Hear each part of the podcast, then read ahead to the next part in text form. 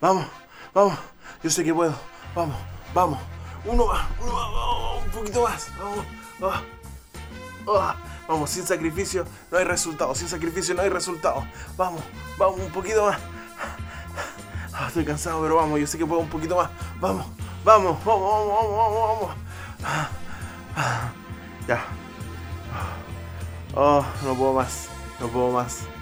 Alexa, ¿cuánto tiempo hice de ejercicio? ¿Tanto? Pensaba que moría. Bueno, en fin. Aquí comienza. Bienvenido. Sábado. Hola, hola gente, ¿cómo estamos? Aquí en otro capítulo, nuestro cuarto capítulo ya de nuestra tercera temporada. Oye, qué intro más patética. Ese, ese personaje que está haciendo ejercicio ahí a los 30 segundos muriéndose, qué patético. Qué patético, pero me imagino que todas las personas que nos escuchan no son así, tienen un estado físico formidable y constantemente andan haciendo actividad física. Pero bueno, como, él lo, como lo prometí, desde el lunes empezaba la dieta. Así que ahí están mis primeros 30 segundos de ejercicios. Eh, oye, nada que decir. Eh, agradecer por montones a todas las personas que nos bancan todos los eh, días viernes en nuestros capítulos, tanto en podcast como en eh, Spotify, en YouTube, que también nos ayudan ahí contestando las preguntas que a veces hacemos en Instagram. Así que nada, estoy súper feliz, re contento porque he recibido buenos comentarios de ustedes, he recibido eh, las visitas de ustedes tanto en nuestros capítulos de YouTube como en Spotify, así que terrible contento, súper animado para seguir en este proyecto de tu podcast preferido. Bienvenido sábado, una forma alternativa de comenzar este día santo del Señor con alegría, eh, riéndonos un poco y también aprendiendo de vez en cuando. Oye, eh, tengo saludos, tengo saluditos bien especiales. Tengo un saludito para una amiga que me dijeron por ahí que estaba sentida y reclamó porque le mandé a todos saludos menos a ella. Así que en este capítulo, antes de mandar cualquier saludo, Francisca Rivera Soto, un saludo para ti, para que no reclames. Así que un saludo para ti, que tengas un feliz sábado, pásalo súper bien. Eh, así que pronto nos veremos por ahí. Así que ahí está el saludo para la Fran. Oye, también quiero saludar a un amigo que lo conocí en mis tiempos de universidad. Un maestro del volei. Eh, un hippie, un hippie, pero un maestro del volei. A Marquito Yáñez, que eh, siempre me decía que era un fiel seguidor del podcast, que le gustaba escucharlo. Así que Marquito Yáñez, este saludo en forma especial va para ti. Gracias por el apoyo, gracias por hacer la segunda. También tengo otro saludo importante y especial para otro amigo que conocí también en la universidad que iba a estar en este capítulo con nosotros. A mi amigo Michael Cortés que iba a estar con nosotros. Pero por X motivo no pudo estar, así que Michael te mandamos un saludo y esperemos que pronto estés acompañando en este podcast. Bienvenido sábado. Oye, y tenemos un saludo muy especial. Yo sé que Víctor es parte de este programa, fue parte de este programa eh, la primera y segunda temporada, es, un, es uno de los padres fundadores. Pero le llegó su momento. Le llegó su momento.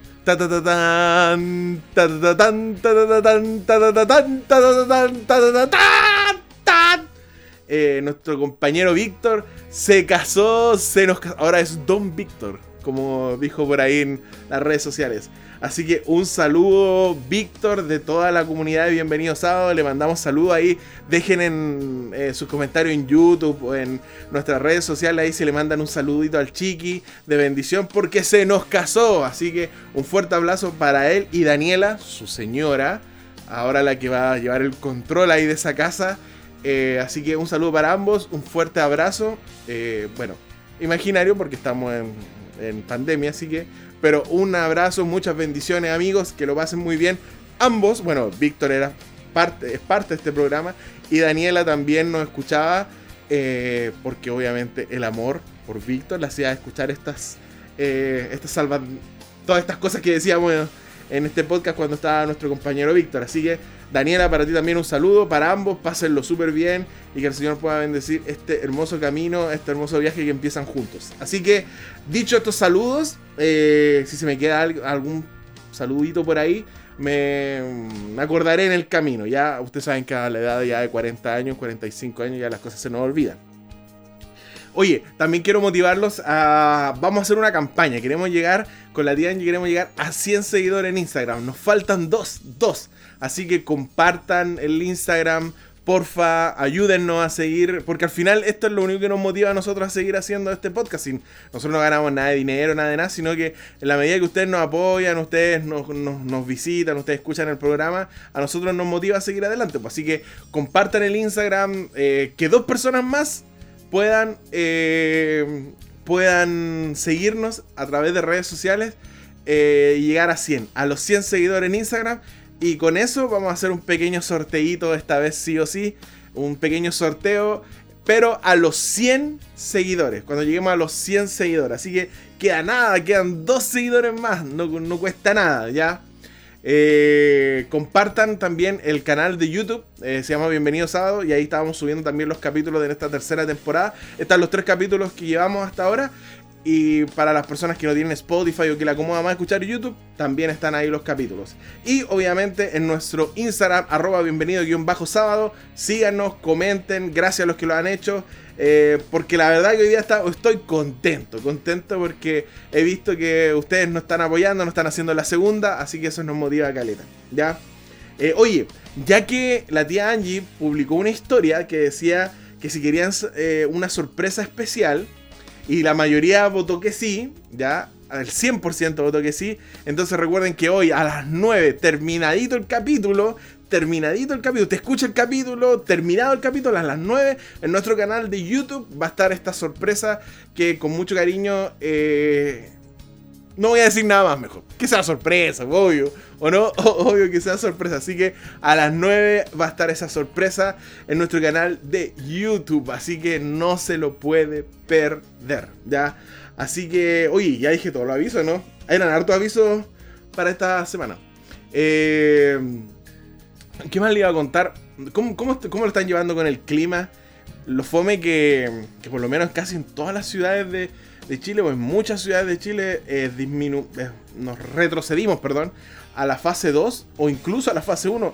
En Antofagasta están en cuarentena, así que eh, está complicada la cosa. Más encima con estos calores, estar encerrados en la casa debe ser terrible.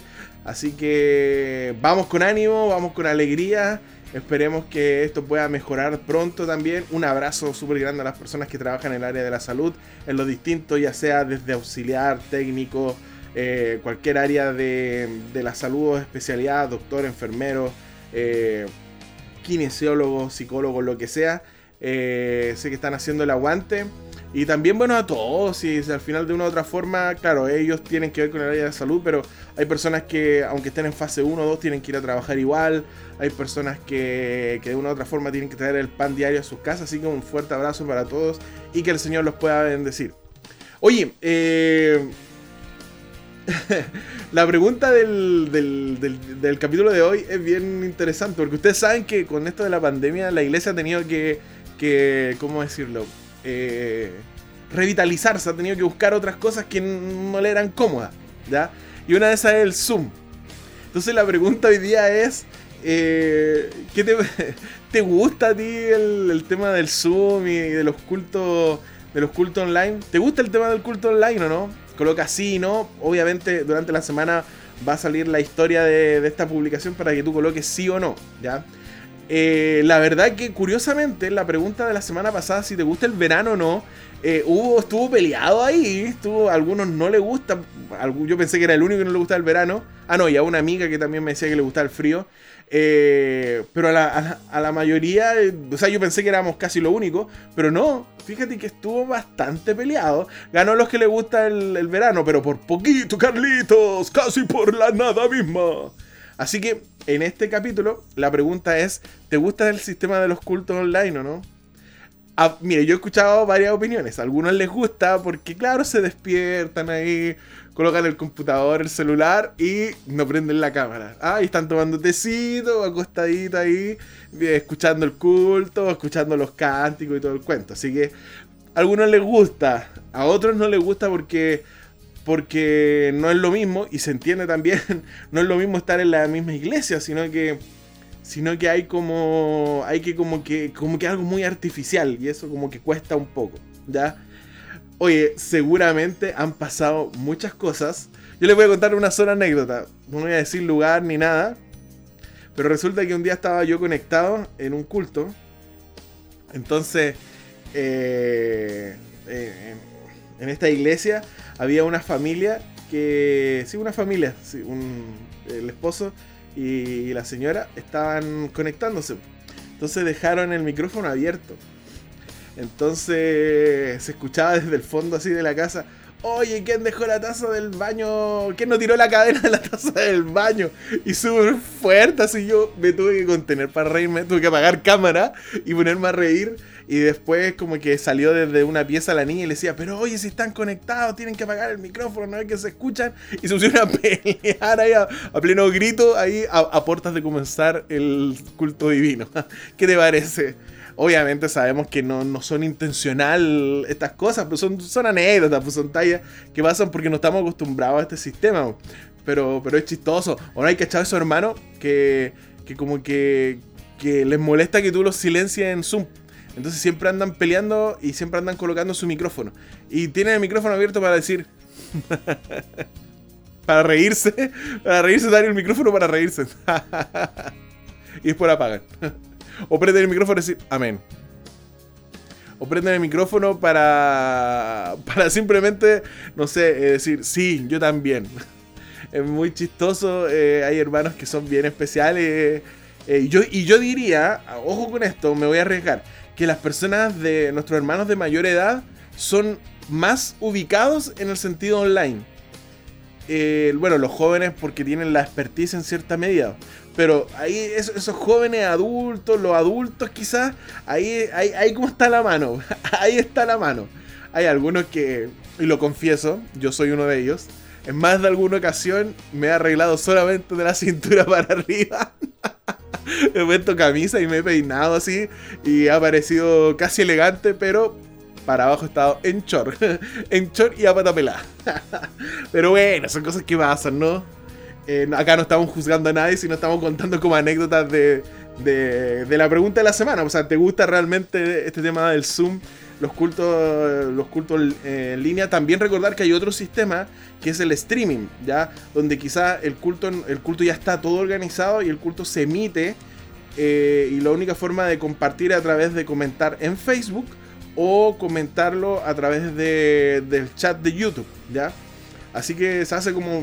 Esa otra manera. No es tan común, la mayoría lo hace a través de Zoom, ¿ya? Eh, o no sé si te ha pasado alguna vez, porque esto del internet es súper azaroso. Está ahí en el culto y alguien va a hacer una parte especial y como que la va a hacer en vivo y no se escucha nada o se escucha cortado. Tú no sabéis qué cara poner, porque no sabes si decir, ya voy a poner como que si estoy poniendo atención o ah, qué pasa aquí. Es un poco incómodo, no sé si le ha pasado, ¿no? Eh, sí, es bastante incómodo. Eh, pero, pero bueno, yo creo que los que más perjudicados han sido en este tema del Zoom son los alumnos de universidad y los alumnos del colegio. Porque toda la semana conectado, más aún el fin de semana conectarse para ir a la iglesia, es como ya mucho, ¿no? Yo creo que satura un poco. Pero bueno, en fin, me, fui un poco en la anécdota. Si usted tiene alguna anécdota chistosa, compártala. Voy a ir la comparto la próxima semana. Eh, yo tengo varias, quizás ahí en el capítulo voy lanzando otra o alguna otra tallita por ahí de, Zoom, ¿ya?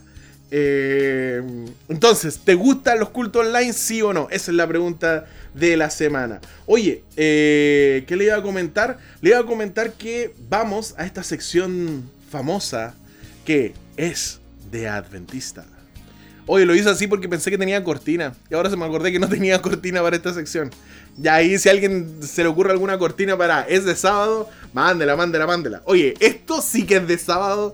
Y yo creo que todos, todos lo hemos hecho. Ya, aquí nadie se va a poder, nadie se va a poder eh, eh, negar a decir que esto es totalmente de adventista. O sea, esto es de adventista sí o sí.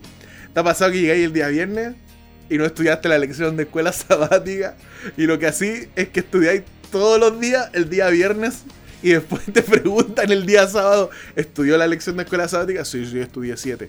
En teoría estudiaste 7, pero estudiaste 7 el día viernes, eso no se vale, eso es trampa. Pero yo creo que todos lo hemos hecho, todos lo hemos hecho.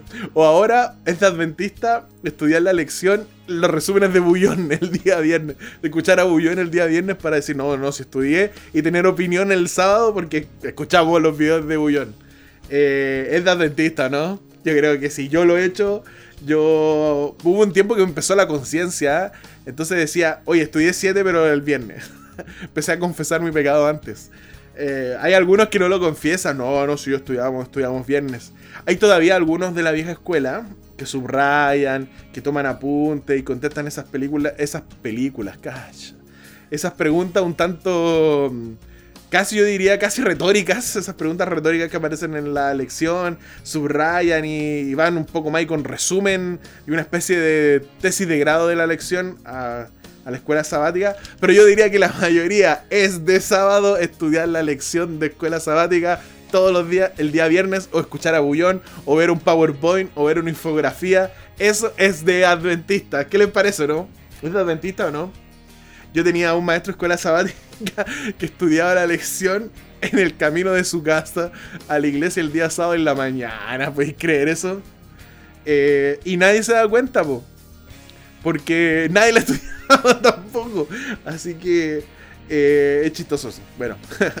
Oye, ¿sabéis lo otro que es chistoso? Ya que estamos hablando de escuela sabática. Eh, ¿Te ha pasado ese hermano que tú, tú, sabes que no, no estudió la lección? Y como que opina siempre lo mismo. No, es que Dios nos ama a todos, entonces nosotros tenemos que entregar el, nuestro corazón. Y estamos hablando de las profecías. Así como que siempre dice lo mismo, porque nunca estudia la lección, pero siempre tiene algo que decir y siempre lo que dice es lo mismo. Eh, bueno, eso también es de adventista. Así que, oye, ¿qué opinan? ¿Es de adventista? Yo creo que sí, es de adventista estudiar la lección de escuela sabática. Eh, no estoy hablando de nuestro culto personal, sino de la lección de escuela sabática el día viernes de noche. Yo creo que ahora, más porque ahora hay infografía, hay resumen en YouTube, hay resumen en Spotify, hay resumen en PowerPoint, en Excel, en, lo que tú queráis, hay resúmenes. Así que yo creo que se hace un poco menor el tema de, de estudiar la lección. A mí me pasa que a veces cuando voy a la escuela sabática me molesta un poquito, tengo que confesarlo eh, el hecho de que de que hay hermanos que no estudian, no estudian, pero opinan. Y es como que no te dejan llevar el tema, porque como no estudiaron la lección, pero de lo que escuchan van opinando. Entonces, como no tienen idea hacia dónde va la lección, no sé, pues, toman algo y por ahí hacen una especie de tangente, ¿cachai? Y se hace como difícil llevar la lección porque no estudian, pues. pero le gusta opinar sobre lo. para, para, para conversar, ¿cachai? Y es difícil ahí encaminar un poco la lección. O lo otro que es difícil, no sé si le ha pasado a ustedes, que... Oh, se me fue la edad. Ah, ya. Es que lo otro que es difícil es tomar la lección, porque hay gente, no sé si le ha pasado a ustedes, que van a la escuela sabática y empiezan. Bueno, hermanos, el día domingo hablamos sobre esto, el día lunes sobre esto. Entonces yo me pongo a pensar, eh, pero ¿para qué estamos eh, estudiando la lección? Pues si se supone que cada uno ya la estudió en su casa, lo que nosotros deberíamos hacer es, una, eh, es un resumen y conclusión de los puntos más importantes o los puntos que nos llamaron la atención como maestros o los puntos que como maestro queremos que nuestros alumnos puedan debatir o podamos conversar. No tiene gracia volver a repasar lunes, martes, miércoles, jueves, de nuevo, porque al final, generalmente hay que decirlo, y también es de adventista, llegamos hasta el miércoles nomás, porque cada día es un comentario aparte. Así que, bueno, es un tips para los maestros Basta de estar repasando lunes, martes, miércoles, jueves y viernes. Hay que hacer una conclusión el día sábado. Hay que hacer un resumen, presentar una panorámica general de la lección. Y yo creo que ahí podemos andar un poco mejor. Así que esa es de Adventista. Es de Adventista estudiar la lección de escuela sabática los siete días, el día viernes. y más encima informamos siete. Muy cara dura esto, hermano. Muy cara dura esto Adventista. ¿Cuántos de aquellos que informan 7 habrán estudiado todos los días 7 días? Yo doy fe que mi clase de estudia 5. Es el promedio. Pero son sinceros, ¿ya? Así que bien ahí. Oye, ahí me comentan si consideran que es adventista o no el tema de estudiar la lección el día viernes. Los 7 días, por supuesto. Eh, No, o hay cachado, es que no me puedo salir de este tema todavía. Hay cachado que hay hermanos que dicen, no, no es que no tengo el folleto. Eh, hay jóvenes, por los hermanos se entienden más adultos, pero jóvenes que dicen, no es que no tengo el folleto.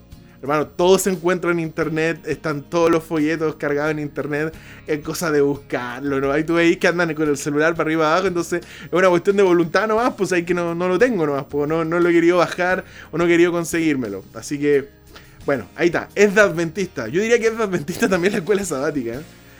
Oye, ¿qué pasaría si la escuela sabática le hiciéramos? Yo, conozco una iglesia adventista donde la escuela sabática la hacen después del sermón, como es. El sermón lo hacen a las 9 y media, porque la gente viene con todo el ánimo, viene recién tomada desayuno, viene con toda la energía, y ya después del sermón, a eso de las 11 comienza la escuela sabática. Y la escuela sabática se extiende hasta que, hasta que cada clase lo determine, porque pueden almorzar, pueden quedarse a hacer una obra, no sé, misionera, no sé, algo así. Y yo lo encuentro mejor porque al final el, sermón que yo encuentro que es importante, a veces estamos un poco ya desgastados ya a esa hora del sermón. Pero yo sí creo, y, también creo que es súper buena esa técnica porque la escuela sabática creo que necesita más tiempo. Más tiempo porque a veces se nos va mucho tiempo en la confraternización, de contamos cómo se nos fue eh, la semana y se nos olvida estudiar la lección, pues al final es comentar la lección. Y hay veces que la lección tiene tanto potencial, pero nos queda súper poco tiempo. Entonces al final ese es como un tips. Hoy hoy día es como que el tema parece que es la escuela sabática. No, no, no. Bueno, en fin. Era solamente quería comentar eso, ¿ya? Así que cualquier iglesia que quiera cambiar, ahí ya saben. Bienvenido sábado a la vanguardia. Cambiemos escuela sabática eh, después a las 11 y culto divino a las 9 y media. ¿Ah? Oye, el culto divino estaría vacío entonces. Bueno, y así tendríamos más miembros en la escuela sabática porque llegarían todas las 11. En fin. Oye, eh, vamos a escuchar una recomendación musical. Ya, eh, hace un par de años salió una, yo diría como una especie de, serie de DVDs de nuevo tiempo, bajo el nombre de Adoradores. Ya, sobre todo en Brasil, ahí comenzó todo. Y la verdad que yo encuentro que, manifestó y fue súper potente el tema de los adoradores y el tema de esta, de esta serie de, conciertos. creo que van en el 4 ya aparece. Eh, porque cambió un poco y mostró un poco el perfil de donde la división sudamericana estaba apuntando a la alabanza. Mucha música en vivo, mucha música congregacional, eh, worship, ya.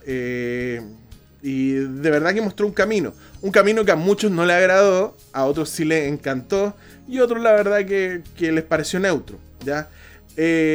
yo personalmente me gusta a mí en lo personal, Adoradores, Brasil por supuesto, uno volumen 1 y el volumen 2. Eh, me gustan bastante, mucho, mucho, mucho. ¿Ya? Y dentro de este espectro de canciones, porque generalmente son 12 canciones, 13, no, recuerdo muy bien el número exacto. Pero eh, hay una alabanza que a mí me gusta mucho y es la que yo quiero compartir con ustedes. Recuerden que estos adoradores los pueden buscar en YouTube. Están, buscan adoradores. Eh, y ahí le van a aparecer los clips y todo el cuento pero también pueden buscar en Spotify, ¿ya? Y son, Adoradores es un conjunto de eh, hermanos mm, que llevan tiempo en el ministerio musical. Eh, originalmente fue en Brasil, ya hermanos que llevan eh, años alabando el nombre del Señor, se juntaron y, bajo el nombre de adoradores, ya grabaron juntos, hicieron recitales, grabaron un DVD bien bonito, ya. Y la gracia es que es música original, ya, música original, escrita. Eh, por, las personas que están a cargo. Así que eso hacía que también sea música un poco más adventista, o sea, sentirla un poco más eh, personal, ¿ya? Así que, sin más, les voy a dejar de Adoradores 1. Búsquenlo en Spotify, Adoradores, ¿ya? Adoradores Nuevo Tiempo.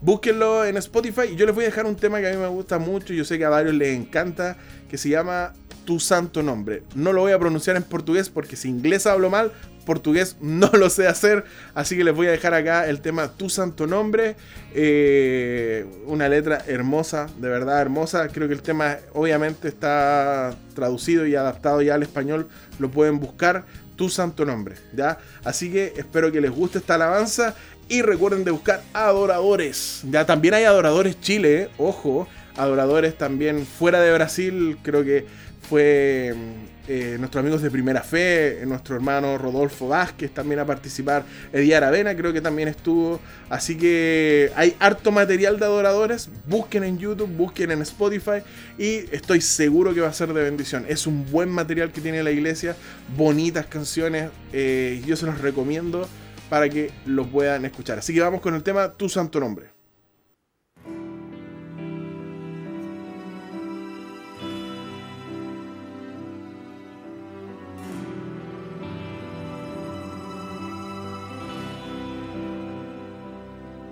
Todo ser que vive, louve o nome do Senhor.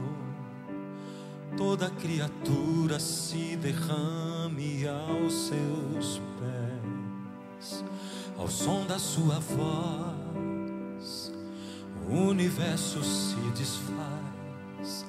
Não há outro nome comparado ao grande eu sou. Mesmo sendo pó, com tudo que há em mim, confessarei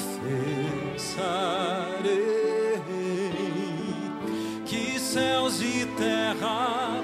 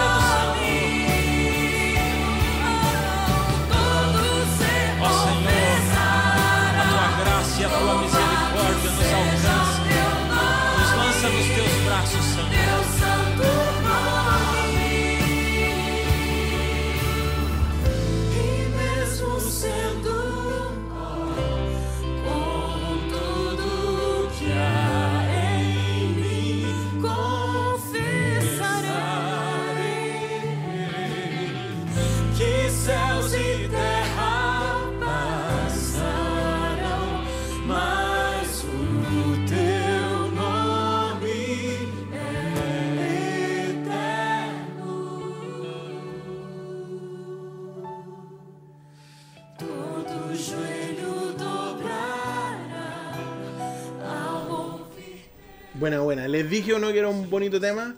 ¿Les dije que era una bonita alabanza? Sí, les dije, un excelente tema ahí, eh, muy bonito. Eh, creo que sí, lo toco con el grupo de alabanza, lo tocamos también con el con el con la iglesia juvenil en el Congreso de Jóvenes del año 2019. Es un, es un bonito, es un hermoso tema, una hermosa alabanza y espero que les haya gustado.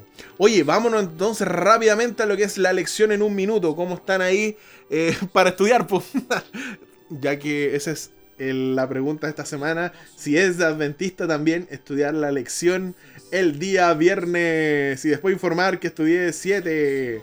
Oye, eso es lo más, lo más bajo que puede hacer yo creo un adventista. ¿eh? Pero bueno, en fin. Que me da mucha risa porque la verdad que, que lo hice por varios, eh, por varios años. Ya, oye, vamos con la lección en un minuto. Estamos entonces cronómetro listo en 3, 2, 1 y le damos. Oye, la lección de esta semana es la lección número 3, eh, lección para el 16 de enero del 2021, cuando tu mundo se cae a pedazos. Wow, vaya título.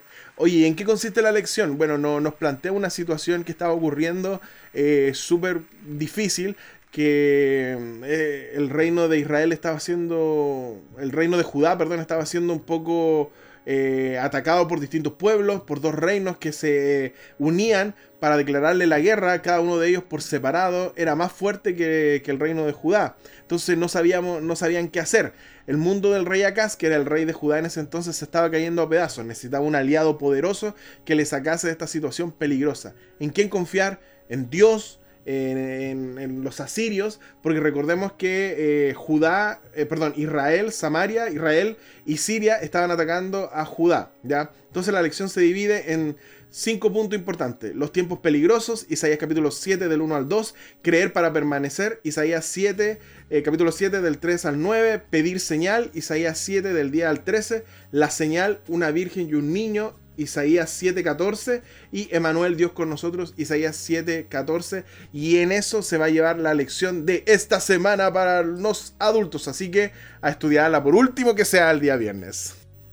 Uh, me pasé un poquito, un minuto 24, pero bueno, es que and- ando como hablador hoy día, ando como enérgico, and- ando, como más, no sé, ando, con más ánimo, ¿cachai? No sé qué onda, no sé qué es lo que pasa. No, amigo, estoy contento porque eh, he notado que la gente que nos sigue nos sigue fielmente y eso es bacán. Y eso es genial y se los vuelvo a agradecer. Oye, vamos a pasar entonces a, yo, diría el penúltimo tema que vamos a hablar sobre la inmortalidad del alma. Yo creo que es súper importante y, y aquí me van a ver mi faceta de lo más nerd, porque yo soy medio nerd para mis cosas. Entonces, hoy día vamos a conversar un tema que es súper importante. Lo voy a conversar de la manera más simple y rápida del mundo. Recordemos que lo primero que vimos fue que el hombre no era inmortal. Creer que el hombre era inmortal ya es un error. El Señor eh, nos creó sin la intención de morir. Pero, obviamente, eh, no éramos inmortales, sino que el Señor quería que viviésemos por siempre y ese deseo se manifestaba a través de sus bendiciones, su gracia expuesta en el árbol de la vida, donde Él nos decía que, que le decía a Adán y Eva que comiesen para que no muriesen. Bueno, el pecado entró y obviamente también entró la muerte. ¿ya? El otro punto que vimos es también el, el hecho de que quien crea esta teoría de la inmortalidad alma es el diablo, Satanás.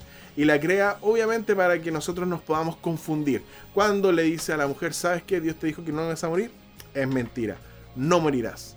Bueno, y la semana pasada que hablamos sobre la idea de alma y cuerpo, dijimos que esta dualidad de alma y cuerpo no es bíblica. En la Biblia nosotros somos una unidad, somos una fusión de dos cosas que es el soplo de vida, eh, como decía el mono, esta habilidad, como decía el Ricardo, o el monito, yo le digo monito, eh, esta habilidad que tiene Dios para darnos vida, y eh, el barro, el cuerpo, lo material que el Señor formó con sus propias manos, ¿ya? Y hoy día nosotros vamos a hablar, eh, eh, vamos a saber un poquito la historia de este, de este concepto. Mira, vamos a partir primero por, yo, diría, por, por una de las culturas más, más importantes de la antigüedad, quizás que eran los egipcios. Los egipcios creían en el alma y cuerpo, no creían en la inmortalidad del alma. ¿Qué significa eso? No creían que solo el alma andaba dando vueltas. Ellos creían en una especie de resurrección después de la muerte. Pero una resurrección de cuerpo y alma también. Como una especie de unidad. No es lo mismo que creíamos nosotros, pero sí ellos creían que el alma era lo más importante. Pero que el alma no podía vivir sin el cuerpo. Por eso es que eh, eh, por eso es que momificaban a sus faraones. Por eso eran tan cuidadosos con el cuerpo de- del faraón. Por eso construían estas pirámides, ¿cachai? No eran, no eran hogares para la muerte, sino para la vida. Porque ellos creían que una vez que las personas morían, el faraón moría, eh, inmediatamente después de eso venía una resurrección en otro plano, ya, pero una resurrección de cuerpo y alma, ¿ya? Y eso era súper imp- importante. De hecho, por eso ustedes se dan cuenta que el Señor tuvo que tener mucho cuidado cuando, cuando Moisés muere en el monte Nebo y él oculta su cuerpo, o sea, él sepulta su cuerpo y dice la Biblia que nadie supo dónde lo sepultaron. ¿Por qué? Porque seguramente el pueblo de Israel, que había estado 400 años y un poco más eh, en Egipto, tenía esa costumbre de quizás lo hubiesen momificado, o porque entonces él quería enseñarles y educarles que no, que el, eh, al morir no pasa más nada. ¿ya? Eh, recuerden también que por eso, quizás, esto no estoy muy seguro, estoy especulando, pero quizás por eso en las leyes le- levitas el Señor prohibía el contacto con el, con el cuerpo de, del- de la persona que había fallecido, o sea, para que entendiesen que ese cuerpo básicamente no, no había que hacerle nada, o sea, ese cuerpo murió y listo, se entierra y listo, no hay más nada, no saben más nada. ¿Ya? Entonces los egipcios creían en esta especie de resurrección. No había la idea del alma. No era que el alma andaba vagando por otros lados, sino que era el cuerpo de la persona junto con su alma. ¿ya? Eh, eso es súper importante que lo tengan presente. Bueno, eh, era algo positivo para ellos, claro. La muerte era como algo positivo. Después nos vamos a encontrar con estas culturas mesopotámicas y aquí sí nos encontramos con, con algo bien extraño, ¿ya? Eh, lo más antiguo que nosotros podemos eh, rastrear el tema de la muerte y la inmortalidad del alma es un poema que se llama, es, eh, es una epopeya de un tipo que se llama Gil- Gilgamech, ya Gilgamech, que era un héroe mesopotámico, ya un guerrero, que se muere su mejor amigo. Y él, al darse cuenta que su amigo se muere, él se da cuenta de su propia muerte, ¿ya? ¿Por qué? Porque nosotros somos los únicos que la única creación de Dios que nos da, que sabemos que vamos a morir y somos conscientes de eso, porque somos seres finitos. Entonces, este tipo, eh, en esta cultura totalmente pagana, Gilgamesh, eh, empieza a buscar por toda la tierra algún secreto para la inmortalidad o cómo evitar morir, porque nadie quiere morir. Entonces él quería eh, evitar esta muerte, ¿ya? Entonces dice que después de buscar y después ya de cansarse de buscar, los dioses, unos dioses un tanto egoístas, le dicen, ¿sabes qué? Lo voy a parafrasear, por supuesto. ¿Sabes qué? Dedícate a comer, a beber, a trabajar. Dedícate a cuidar a tu hijo, a tu señora, a tu familia. Dedícate a disfrutar de la vida porque no sabes lo que hay después de la muerte. Lo único que a nosotros nos queda es el aquí y el ahora y el disfrutar en este momento. Entonces disfruta de aquello que, que puedes hacer, disfruta de aquello en lo que, se te presenta ante ti, porque esa al final es lo único seguro. Una, una especie de carpe diem, ¿ya? Eh, pero si tú lo miras, eh, realmente es un poco negativo. Porque lo que le estaba diciendo es que no te vamos a decir nosotros los dioses que hay después de la muerte.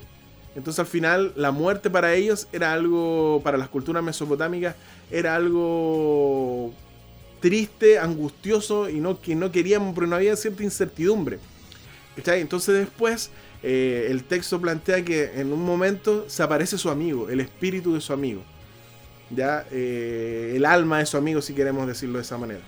Entonces aquí nosotros ya empezamos a ver, aquí no, eh, los mesopotámicos no hablaban de dualidad cuerpo y alma, pero sí creían eh, en, en- en algo que era, que, que- que hacía que la persona que tú y yo fuésemos, no sé, por Roberto Corrales, Juanito Pérez, etcétera, etcétera.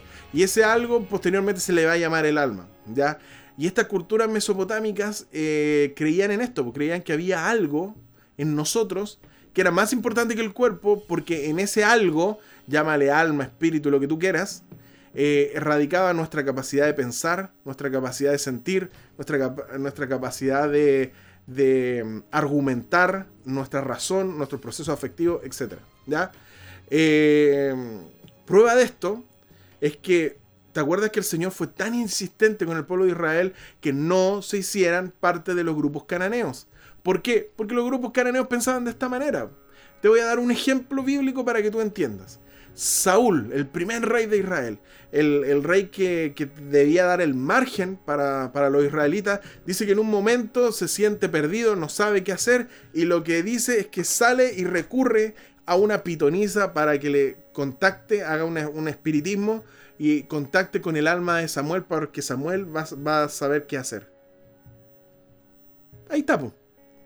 Fíjate cómo estas culturas mesopotámicas influyeron tanto que el rey de Israel pensaba que eh, podía contactarse con el alma de un muerto, con este aspecto que sobrevivía después de la muerte. Así que por eso es que el Señor era tan, y bueno, y por otras cosas también el Señor era tan insistente en que ellos no tenían que juntarse o contaminarse o tener las creencias de los demás cananeos porque ellos creían de otra forma. Por eso Salomón, eh, un par de años más tarde, es bien insistente, eh, y David también lo dice eh, de su forma poética, dice que los muertos descienden al Seol donde todas sus preocupaciones se acaban. Claro, no hay alma, no hay. eh, lo- Los, israelitas no creían en, alma, cuerpo. Los israelitas creían en una unión. Ya te lo he comentado, en esta unión que es el soplo de vida y eh, el elemento que el Señor usa, que el Señor creó para, formar nuestro cuerpo. Eh, Eclesiastés dice que los muertos nada saben. Entonces, ¿por, por qué? Porque eh, era una fuerte creencia en ese tiempo el creer que había algo que daba vueltas, que andaba dando vueltas por ahí. Eh, y eso también muchas veces tocó al pueblo de Israel. ¿ya? Por eso es que el Señor hablaba y enfatizaba tanto el alejarse de, esas culturas que tenían creencias que no eran de acuerdo a, la que, a las creencias bíblicas, por decirlo de alguna manera. ¿Ya? Y después vamos a pasar a los griegos, ¿cachai? Los griegos son los culpables de muchas de las cosas, muchas de las cosas buenas y malas. La cuestión es que hay un filósofo súper importante, bueno, son quizás Pitágoras, eh, Platón, que ellos empiezan ya a instaurar el tema de la dualidad alma y cuerpo, y aquí es donde ya nos encontramos con, con que el hombre es un conjunto de lo divino, el alma, donde radica nuestra capacidad de de razonar y el cuerpo. El cuerpo es lo finito, lo que se corrompe, lo que se desgasta. eh, y al final la vida consiste para Pitágoras, Platón, en separar lo más posible el alma del cuerpo, en vida. Para que así en las futuras reencarnaciones nosotros podamos acceder a, a un estado diferen- diferente porque eh, logramos separar lo más posible el alma, que es aquello divino, del cuerpo, que el cuerpo para los griegos es señal de decadencia, de emocionalidad, de placeres. Entonces por eso es que ellos eran un tanto ascéticos, o sea, trataban de controlar sus pasiones, ¿cachai? Para no poder, eh, para poder purificar el alma, ¿ya? Parece una cuestión súper abs- abstracta, pero no es así. Porque los griegos pensaban que esta alma tenía una... eh, era, esta alma andaba... eh, después de la muerte se iba o al Hades o a los campos elíseos si fue buena o fue mala. Eh, prueba de esto, eh, te voy a poner un hecho que sale en los evangelios, no recuerdo el libro exacto, pero dice que Jesús, los discípulos, perdón, iban en una tormenta y se le aparece Jesús. Y los discípulos gritan, un fantasma. Literalmente la palabra lo que tratan de decir es, oye, mira, un espíritu, un alma. Tú te preguntas, pero ¿cómo si eran judíos si no creían en eso? Bueno, porque era tan potente, fue tan potente la cultura griega, como, como caló hondo en, en el- en ese tiempo que los mismos discípulos de Cristo creían, y muchos de los judíos creían en esta idea del espíritu. Por eso se asustan, por un fantasma, o sea, un espíritu, que como una persona acá que estaba, que estaba muerta. De hecho, también por eso Jesús recurre para explicar algo súper súper importante, recurre a, un, a una parábola que es súper extraña del rico y de Lázaro donde habla de que uno se va al infierno y el otro se va al cielo y de ahí se ponen a conversar. Eso no es bíblico. Pero él utiliza esa creencia porque los judíos creían eso desde ese momento. Y él usaba eso para enfatizar algo más. ¿Ya? O para enseñar algo más. No es que el Señor está eh, diciéndole, oye, no es que existe un infierno y existe el cielo y cuando nosotros eh, morimos nos vamos al... No, no, está usando una creencia de ese momento para ejemplificar algo. Y eso es muy griego. Ahora, para los griegos el cuerpo era súper desechable. Por eso es que cuando Pablo está predicando en Atenas y a los, a los filósofos ahí está predicando en Hechos, eh, hay una parte que es rechitosa porque dice, bueno, y este es Cristo que, que murió, o sea que para los griegos cuando dicen murió, ah, ya, se separó su alma de su cuerpo, a los tres días resucitó. Y cuando termina de decir eso Pablo dice que se quedó solo. dice que todos se fueron. Y claro, porque los griegos para ellos eran imposible creer en que algo, la materia que se destruyó, se volviera a crear, pues no tenía sentido. Era una locura para ellos. porque ellos creían en esta idea de el alma y cuerpo. ¿Por qué es tan importante esto? Porque va a llegar San Agustín, ustedes me imagino que lo conocen en San Agustín de Hipona, y va a decir en un momento, San Agustín va a ser el encargado de darle como un sustento un tanto racional al cristianismo de esa época. Los apóstoles, ninguno creía en la inmortalidad del alma ni el alma y cuerpo. Pero va a llegar un momento en que las personas, el cristianismo va a gozar de muy poca reputación positiva, sino que casi algo de locos. Y lo que hace San Agustín es une el cristianismo con el platonismo.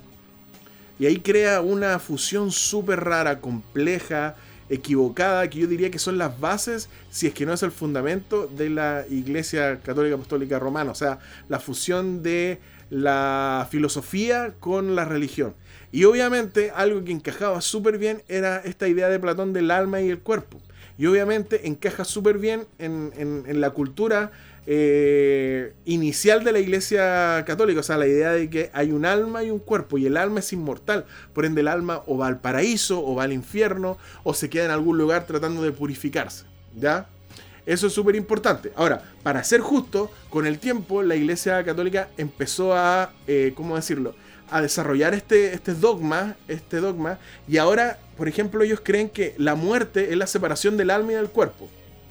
El cuerpo del hombre cae en la corrupción, ¿ya? Mientras que su alma va al encuentro con Dios, en espera de reunirse con su cuerpo glorificado, obviamente cuando Cristo venga, en, algún lugar de tiempo, Dios en su omnisencia dará definitivamente a nuestros cuerpos la vida incorruptible, uniéndonos a nuestra alma por la virtud de la resurrección de Jesús. ¿ya? O sea que, en, cierto sentido, este es el credo actual de la Iglesia Católica y de muchas iglesias en realidad, que el, al morir se separa el alma y el cuerpo. Dualidad, algo que no es bíblico. Ya ahí partimos mal. Pero este cuerpo cae en la corrupción, o sea, cae en la muerte mientras que su alma va al encuentro con Dios. O sea, esta idea de que el alma va y vuelve a Dios y, va, y espera el momento en que esta alma vuelva a reunirse con este cuerpo, pero ya no en corrupción, sino glorificado, como dice Pablo, que nos va a cambiar este cuerpo de corruptible a incorruptible.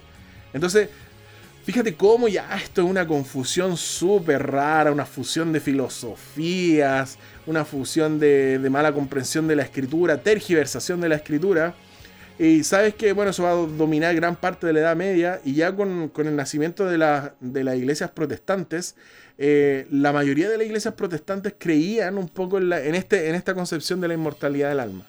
¿Ya?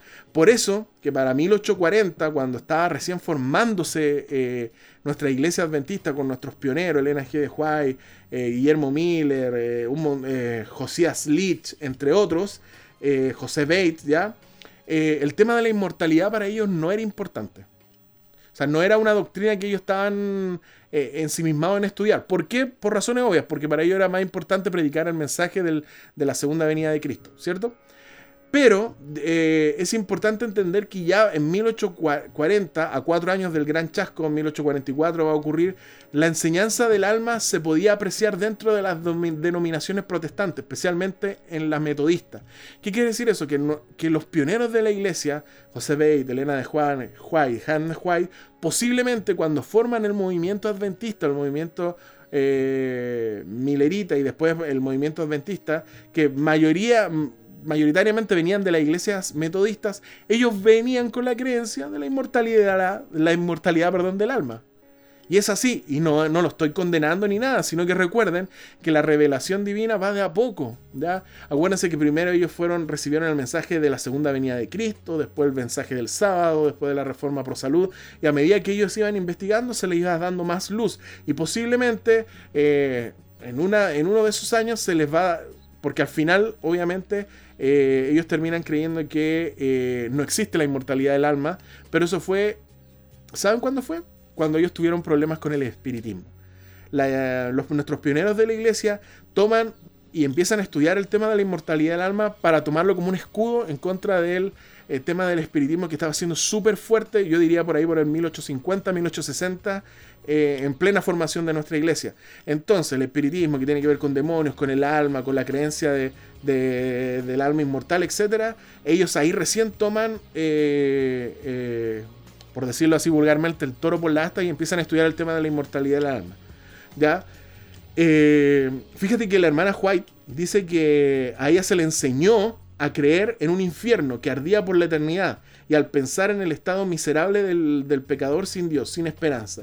Era presa de la profunda desesperación. Temía perderme y tener que vivir por toda la eternidad sufriendo una muerte en vida. ¿ya? O sea, eso es lo que se le enseñaba ella en la iglesia metodista. O sea, eventualmente ella llegó eh, al formar el movimiento adventista ya con esta idea que vuelvo a repetir, que a medida que el movimiento adventista se hizo más fuerte, ellos empezaron a dejar estas ideas y a creer obviamente en lo que nosotros ahora creemos, que el estado de los muertos es un estado de, eh, como lo dice el Señor, estamos durmiendo, esperando la segunda venida de Cristo.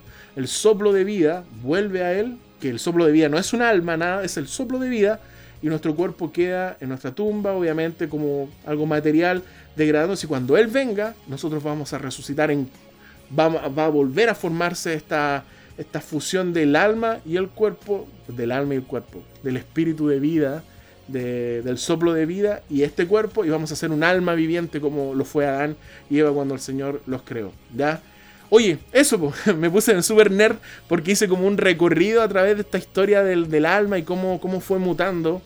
Eh, ahora, la verdad que la otra vez estaba, estaba leyendo un, un, sermón de Billy Graham, un gran predicador, y claro, pues él hablaba también del tema de la inmortalidad del alma, ¿ya? Y había muchas personas, hay muchos grandes, grandes cristianos, quizás que no son adventistas, que creen en el tema de la inmortalidad del alma. ¿Son condenables? Claro que no, porque, vuelvo a repetir, la revelación del, del, Señor va de a poco, va de a poquito, de a poquito, de a poquito, ¿ya? ¿Por qué yo quise tocar estos temas del, de, sobre la inmortalidad del alma? Porque, porque creo que es importante que como adventistas tengamos claro sobre esto. A veces no tenemos, a veces nosotros escuchamos en sermón hermanos, pastores que dicen, no, el alma o el espíritu, el cuerpo, y, y generan una confusión en la mente de nuestras personas, o a veces incluso nuestros mismos hermanos dicen que descansa en paz. Esa es una expresión totalmente poco bíblica, o sea, obviamente está descansando en paz. Que descanse en paz es un ruego para que su alma pueda, eh, pueda estar eh, eh, en el cielo, ¿cachai? Es un ruego, nace de, otra comprensión de la escritura. Nosotros creemos que sí, descansa en paz, está descansando en paz, está durmiendo. Entonces, esa fue como mi intención. Espero de verdad no haberlos lateado hoy día. Yo sé que hoy día me puse como un poquito más nerd, pero la verdad que yo quería que ustedes entendiesen cómo esta, esta cuestión que, que Satanás, no sé, fue fue tan inteligente como que partió por Eva al decirle no morirás, como la fue tergiversando, doblando, manipulando, hasta que la logró meter en, en la iglesia apostólica, eh, la logró fusionar con otras cosas, después la logró mezclar. Pero saben, a través de toda esa historia que yo les conté, el Señor siempre ha mantenido un grupo que cree en la verdad, que cree en el estado de los muertos, nada saben que creen en el sábado, etcétera, etcétera. Entonces, al final, quise compartir esta serie de temas relacionados con la inmortalidad del alma para que pudiésemos aprender, tener claridad y cualquier cosa. Si alguien tiene alguna duda, no duden en contactarme en Instagram y podemos conversar y podemos, quizás le puedo explicar un poco mejor, eh, no lo sé. Ya, espero que le haya gustado. Si le gustó, también déjenme un comentario porque estoy preocupado porque hoy día creo que fue un poco, un poco nerd mi, mi, mi, mesa redonda, pero es que yo de verdad quería compartir esto con ustedes, quería como explicarle un poco el desarrollo histórico de esta teoría. ¿ya? Eh, recuerden que esto al final es pura esperanza, porque al, señor, al final el Señor nos promete, no nos promete, cuando Él venga no nos promete que nos vamos a encontrar con un, con una, con un alma, sino nos promete que nos vamos a encontrar en, en cuerpo, en cuerpo real, eh, con nuestros seres queridos que bajaron al descanso, o amigos, tíos, familiares. Y yo creo que esa es una bonita esperanza que no todos tienen. Porque todos piensan, quizás como le pasaba a la hermana White, con miedo de la muerte. Con miedo de la muerte, de obrar mal y perderse para siempre pero nosotros tenemos la esperanza de que el Señor promete restauración, promete eh, resurrección, no inmortalidad del alma, Él promete eh, la resurrección completa de nuestro cuerpo, eh, purificado del pecado, un cuerpo como lo tenía Adán, salido de las manos del Creador, con su soplo de vida y poder abrazar a aquellas personas que, aquellos seres queridos que ya bajaron al descanso. Yo creo que no hay mejor esperanza que eso y justamente eso lo quería yo enfatizar y que al final, y esto es, esto es lo último que yo quería decir, que al final el diablo puede prometer muchas cosas, puede tergiversar la verdad, pero al final Dios siempre promete 1500 cosas mejores y mucho más bacanes que las que puede, puede, te puede invitar el enemigo. Así que a confiar siempre en la promesa de la resurrección del Señor eh, que Él nos promete cuando Él venga por segunda vez.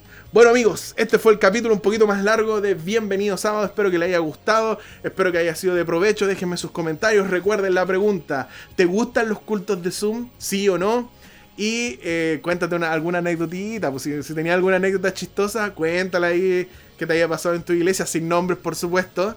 Eh, ¿Y es de adventista? ¿Ustedes creen que de adventista realmente estudiar la lección de escuela sabática el día viernes? ¿O escuchar a Bullón que resume la lección? ¿O ver alguna infografía, PPT, no lo sé?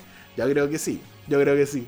Oye amigos, gracias por todo el apoyo, lo he repetido hartas veces en este capítulo, pero es que ha sido gigante, ¿ya? Y nos vemos el próximo viernes. Un abrazo, un saludo, ánimo a todos y que el Señor les bendiga y que puedan pasar un feliz sábado. Y no se olviden de decir, ¡Amenla!